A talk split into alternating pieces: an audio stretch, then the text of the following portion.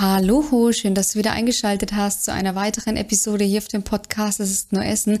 Ich bin die Melissa, Expertin und Coach für intuitives Essen und ich würde mich heute gerne mit dir über das Thema Hormone unterhalten, vielmehr über ein ganz bestimmtes Hormon und zwar Cortisol. Vielleicht hast du auch schon mal von dem Hormon gehört, genauer gesagt von dem Stresshormon in unserem Körper und eigentlich hat das Cortisol eine sehr wichtige Aufgabe in unserem Körper zu erledigen, aber wenn ein, dein Cortisolspiegel dauerhaft erhöht ist, dann steht es dir im Weg, wenn du zum Beispiel Gewicht reduzieren willst. Oder grundsätzlich kann es auch gesundheitliche, negative gesundheitliche Folgen für dich haben.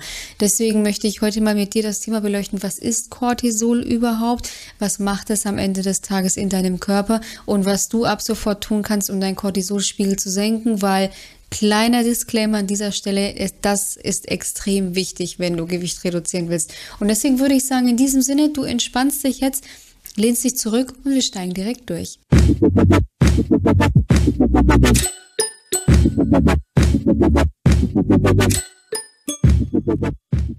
Ich würde sagen, wir fangen mal ganz vorne an. Und zwar, was sind denn jetzt eigentlich Hormone? Also Hormone kannst du dir jetzt einfach mal vorstellen wie kleine Botenstoffe, wie kleine Postboten in deinem Körper und sie übermitteln Informationen und sie sind an vielen wichtigen Stoffwechselprozessen und anderen Abläufen in deinem Organismus beteiligt. Zum Beispiel spielen Hormone eine sehr, sehr wichtige Rolle, wenn es um das Thema Essen geht.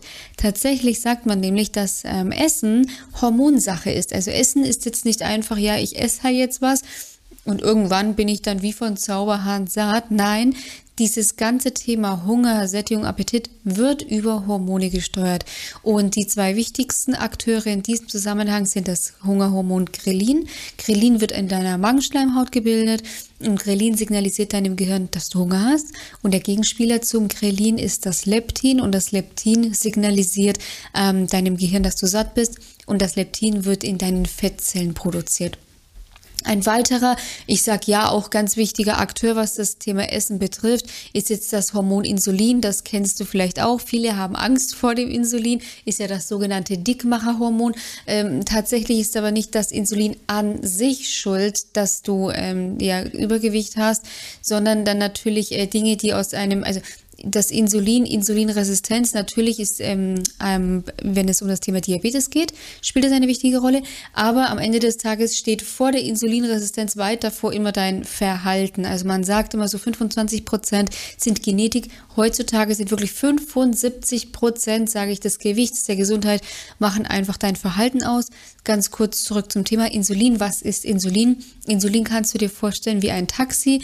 Ähm, und das, dieses Taxi ist dafür verantwortlich, dass die Blutzuckermoleküle in deinem Blut dann an die Stellen transportiert werden, wo sie jetzt gebraucht werden. Das heißt, Du isst etwas, dein Blutzuckerspiegel steigt an, dein Körper möchte keinen zu hohen Blutzuckerspiegel, weshalb Insulin von deiner Bauchspeicheldrüse ausgeschüttet wird. Also das Taxi wird auf die Reise geschickt, dann steigen die Blutzuckermoleküle ein und dann werden, die Blutzuckermoleküle quasi dahin verteilt, ähm, wo sie quasi, wo es quasi gebraucht wird. Das ist zum Beispiel auch ein ganz wichtiger Akteur, ähm, wenn es um das Thema Essen geht. Da will ich jetzt aber gar nicht zu weit einsteigen, weil das hat jetzt so gar nichts eben, es, es hat schon ein bisschen was damit zu tun, aber es geht jetzt vielmehr mal um das Thema Cortisol. Also Cortisol ist das Stresshormon und wird ausgeschüttet, wenn du quasi unter Strom stehst, wenn du unter Spannung stehst. Und früher hatte das Cortisol eine sehr interessante und auch eine sehr wichtige Aufgabe in dem Körper. Und zwar hat es dafür gesorgt, dass wenn man jetzt gestresst ist, also Stress durch zum Beispiel Nahrungsknappheit, ja, dann ähm, hat Cortisol dazu geführt, dass man möglichst schnell und effizient Energie aufnimmt. Das Problem ist, dass man zum Beispiel fluchtfähig war vor einem Säbelzahntiger. Ja, so das Problem in unserer heutigen Zeit ist, dass das Cortisol immer noch genauso funktioniert. Viele Dinge in unserem Körper sind tatsächlich aus der Steinzeit und die Problematik ist halt einfach dabei, dass sich unsere Umwelt schneller verändert hat als unser Gehirn, beziehungsweise sich die Umwelt verändert hat und unser Gehirn halt eigentlich kaum in bestimmten Dingen natürlich schon, also Thema Größen, ähm, Thema äh, Lebenserwartung. Das, das sind eine gute Lebenserwartung hat vielmehr auch was, natürlich auch was mit der medizinischen Versorgung zu tun, die wir früher jetzt nicht hatten. Nichtsdestotrotz, der Körper und ähm, das Gehirn haben sich natürlich schon weiterentwickelt, klar. Deswegen auch dieser Flynn-Effekt, also unsere Nachfahren sind ja immer ein bisschen schlauer als wir. Deswegen erklärt sich ja auch dieser krasse Fortschritt grundsätzlich unter anderem. Ähm, aber am Ende des Tages, um aufs Thema zurückzukommen, ähm, das Thema Cortisol funktioniert noch genauso, wie es früher funktioniert hat. Das heißt, wenn du jetzt heute gestresst bist von deinem Chef, Partner oder Partnerin, Kindern ähm, oder weil du halt jetzt gerade im Verkehr festsetzt oder Ernährung, wenn dich deine Ernährung stresst, dann steigt dein Cortisolspiegel an, dann wird Cortisol ausgeschüttet. Und die Krux ist jetzt, wenn dich gerade das Thema Essen ähm, anstrengt und du einen hohen Cortisolspiegel hast, ja, dann kann es natürlich passieren, dass sich das Cortisol zum Essen immer noch triggert und zwar schnell und effizient und schnell und effizient, schnell und effizient bedeutet einfach, dass äh, möglichst energiereiche Nahrung aufgenommen werden soll und energiereich, die auch Energie, die dann auch schnell zur Verfügung steht, ist in der Regel zu finden in Zucker- und fetthaltigen Lebensmitteln. Fast Food, Chips, Schokolade, Gummibärchen, Pommes. Das sind alles so Klassiker, auf die bist du in diesem Moment sehr wild. Ja, das erklärt vielleicht jetzt auch schon für dich einiges und deswegen möchte ich dir an dieser Stelle gerne auch nochmal die Sicherheit geben. Wenn du ein Stressesser bist, dann ist es nicht deine Schuld ich sag mal so, zumindest in gewissem Grade nicht, ja. Also wenn Cortisol in deinem Körper aktiv ist, dann kannst du erstmal nichts dafür, dass du dann diese Konsequenzen zu tragen hast, weil das ist einfach von der Evolution vorgesehen. Natürlich kannst du sehr, sehr, sehr viel dagegen machen. Darauf komme ich jetzt auch nochmal gleich zu sprechen. Nur nochmal ganz kurz. Am Ende des Tages sorgt Cortisol einfach dafür, dass wir schnell und effizient Energie aufnehmen. Das heißt, Cortisol triggert zum Essen. Zusätzlich sorgt Cortisol für eine ähm, vermehrte Fetteinlagerung in der Bauchregion. Auf der anderen Seite fährt Cortisol dein Immunsystem tatsächlich nach unten, weshalb es auch häufig so ist, dass wenn du jetzt zum Beispiel auf Arbeit hohem Stress ausgesetzt bist oder wie gesagt auch in deinem Privatleben, dass es passieren kann, dass du häufiger krank wirst, dass du einfach anfälliger bist für Krankheiten und wenn Cortisol aktiv ist, wird die Fettverbrennung einfach gehemmt. Das hat unter anderem damit etwas zu tun, dass wenn Cortisol einfach aktiv ist, dass dann bestimmte Körperprozesse einfach nach unten gefahren werden, die halt jetzt einfach nicht notwendig sind. Und dazu zählt halt unter anderem auch die Fettverbrennung, ja. Und deswegen ist es wichtig, wenn du Gewicht reduzieren willst, dass du deinen Cortisolspiegel senkst. Das Problem an der ganzen Sache ist, viele machen das beim Abnehmen halt einfach falsch, ja, äh, machen dann eine Ernährung, die sie super stresst und fördern damit dann auch wieder einen hohen Cortisolspiegel. Weshalb so grundsätzlich der erste Schritt ist, wenn du dein Cortisol einfach senken willst, dass du einfach mal grundsätzlich deine Hauptstressoren anschaust. Und wie gesagt, wenn das Thema Ernährung dich richtig stresst, dann musst du einfach einen anderen Weg finden, wenn du jetzt zum Beispiel Gewicht reduzieren willst. Ja, weil so wie du jetzt aktuell weitermachst, wenn du das ja schon seit Wochen, seit Monaten einfach probierst und es einfach nicht funktioniert, ja, dann kann es eben sein, dass Cortisol hier eine wichtige Rolle spielt, weil du musst dir das so vorstellen, du denkst permanent übers Essen nach.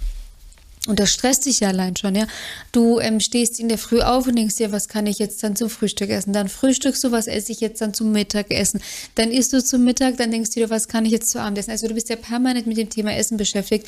Und das ist vielleicht am Anfang, ist es vielleicht ganz cool, wenn man irgendwie seine erste, allererste Diät macht, weil man sich denkt, jawohl, ich setze mich jetzt damit auseinander. In der Regel ist es aber so, die meisten stresst es irgendwann, ihr das Essen immer abzuwiegen, bloß nicht das Falsche zu essen, bloß nicht zu viel zu essen, das Essen immer zu tracken, auf Reis, auf Nudeln, auf Kartoffeln oder whatever zu verzichten. Das stresst die meisten einfach. Sie sind generell angespannt, wenn es um das Thema Essen geht. Wenn sie essen, bekommen sie ein schlechtes Gewissen, Cortisol-Level steigt und meistens ist es dann so, dass man zwar ein super schlechtes Gewissen hat, aber dann auch nicht mehr aufhören kann mit dem Essen, weil man so in seinem Film ist. Deswegen ist es total wichtig, mal herauszufinden, was ist ist der Part in deinem Leben, der dich so richtig stresst, um dann da anzusetzen, was nicht heißt, wenn dein Hauptstressor jetzt die Arbeit ist, dass du deinen Job kündigen sollst. Das macht ja überhaupt keinen Sinn, ja. Aber es gibt zum Beispiel immer noch einen sehr großen Unterschied zwischen ähm, positiven Stress und negativen Stress. Ja? Also wenn du jetzt zum Beispiel selbstständig bist, Unternehmerin bist, Unternehmer bist und dir gerade ein Business aufbaust oder es einfach gerade geil läuft, weil die Auftragslage zum Beispiel hoch ist, dann bist du in der Regel auch gestresst, aber es ist ja ein geiler Stress, weil du weißt, du machst alles richtig, dein Business läuft. Finanziell geht es dir immer besser. Ich meine, das ist ja klar, das ist geil. Das wird dein Cortisolspiegel nicht so heftig beeinträchtigen wie negativer Stress. Wenn du dir denkst, das schon wieder, du fühlst dich überfordert, du weißt nicht wohin mit deiner Zeit, also in Anführungszeichen nicht so also du kommst halt nicht hin mit deiner Zeit, ja. Du fragst dich, was mache ich ja eigentlich den ganzen Tag? Vielleicht bist du einfach auch unzufrieden. Das sind dann wieder Dinge, die triggern dich natürlich negativ. Oder anderes Beispiel, ähm, du bist jetzt zum Beispiel in einer Führungsposition und du machst irgendwie immer alles lieber allein, als dass du es abgibst. Ja, Das sind auch so Dinge, delegieren lernen, müssen viele von uns lernen, musste ich zum Beispiel auch lernen. Am Ende des Tages, wenn man das aber mal geschafft hat, ist es einfach das geilste Feeling ever. Ja, Aber deswegen auch das für dich. Also es muss nicht immer gleich die Brechstangen, äh, die, genau, die Brechstangenmethode sein, aber man kann ja auch mal schauen, weil in der Regel ist es nämlich so, gerade wenn es um das Thema Delegieren lernen geht, man steht sich meistens selber im Weg, weil man es nicht abgeben möchte. Genauso bei Familien. Ich habe viele Mamas im Coaching, die dann sagen, ja, und sie haben das Gefühl, dass ihr Mann sie damit total alleine lässt und sie kommen nicht hin und sie müssen alles machen. Meistens ist es aber so, dass die Frau selber zu Beginn der Beziehung, dann als die Kinder zum Beispiel da waren, alle Aufgaben unterbewusst an sich gerissen hat, aus Kompensationsmechanismen, ich muss beweisen, dass ich gut genug bin, ich will es meinem, meinem Mann recht machen, whatever. Und ähm, dann irgendwann stehen sie da, haben drei Kinder, einen, einen Hausvoll, Haushalt zu tun, arbeiten nebenher noch und wissen dann natürlich nicht, wohin mit ihrer Zeit. Der Mann arbeitet auch Vollzeit hat dann aber jetzt zum Beispiel daheim nicht die Auslastung, aber nicht, weil er es nicht will, sondern meistens, weil die Frau nicht mehr in der Lage ist oder eben je nachdem, ob du jetzt eben, wenn du jetzt die Frau bist und das an dich gerissen hast, es gibt tatsächlich auch Männer, die das gemacht haben, ja, ähm, aber die dann oft, der Partner kann dann oft nicht mehr ermächtigt werden, weil irgendwann mal damit begonnen wurde, ihn zu entmächtigen, derjenige dann eben quasi in eine Rolle gedrängt wurde und sich das dann einfach so eingespielt hat und dann natürlich ganz klassischerweise die Frau oder der Mann dann irgendwann auf der anderen Seite sich eben anfängt, in die Opferrolle zu schieben, das sind alles unterbewusste Dinge, das beschließt du in der Regel nicht, ja. Das sind alles unterbewusste Mechanismen, die einfach auftauchen, ja. Und dann bist du natürlich auch wieder total unzufrieden, weil der Sprung dann meistens viel zu groß ist, als dass man sagt, hey, Schatz, kannst du mal das und das machen? Das schaffen die meisten einfach nicht mehr. Es ist aber wichtig, das zu meistern, weil wenn du permanent unter Stress stehst, weil du halt, wie gesagt, du bist berufstätig, du hast Kinder, du hast Haushalt, das funktioniert nicht. Dann sitzt du am Abend auf der Couch, du bist ja der arme Hund, ja, ähm, oder die arme Hündin in dem Fall, so, und dann musst du dich ja belohnen. Dann gibt es ja halt erstmal die Tüte Chips. Also schau da gerne mal bei dir selber, wieso bei dir die Situation ist. Und dann ist es natürlich auch wichtig, ein Stressmanagement für sich zu etablieren, ja. Was jetzt nicht heißt, dass du jeden Tag irgendwie eine Stunde meditieren musst, überhaupt nicht. Aber grundsätzlich sind Dinge wichtig wie Alltagsbewegung, den Aufzug vermeiden, sich auch gerne mal, wenn möglich, in der freien Natur aufzu, ähm, aufzuhalten, in der Mittagspause rauszugehen, Yoga, grundsätzlich auch meditieren, aber halt nicht in der lange, Länge. Das sind alles Dinge, die können dir dabei helfen, dein Stresslevel deutlich zu senken und dadurch dann auch Fett verlieren zu können.